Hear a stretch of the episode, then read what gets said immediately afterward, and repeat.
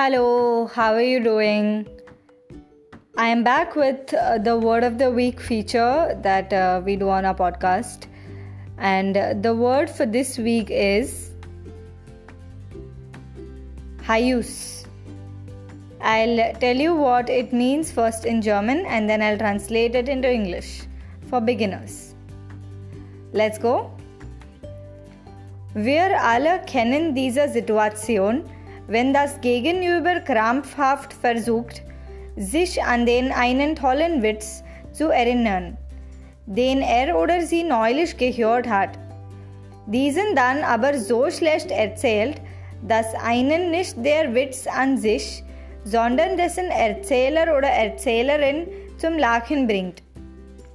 Dieser Effekt wird im Indonesischen Hayus genannt und es gibt völlig zu Recht einen eigenen Begriff dafür. Denn was am Ende zählt, ist ja überhaupt gelacht zu haben.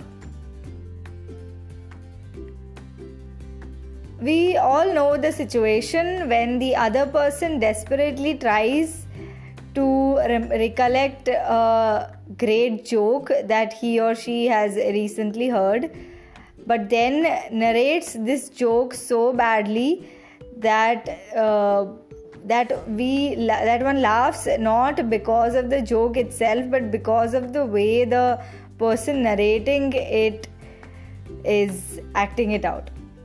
So this effect is called in indonesian as hayus and uh, it's totally it totally deserves a separate word because what counts at the end is that you laughed is that you felt happy.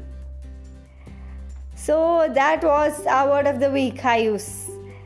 Tell me how you liked it and uh, stay tuned. Uh, keep listening to Learning German in India. Bye bye.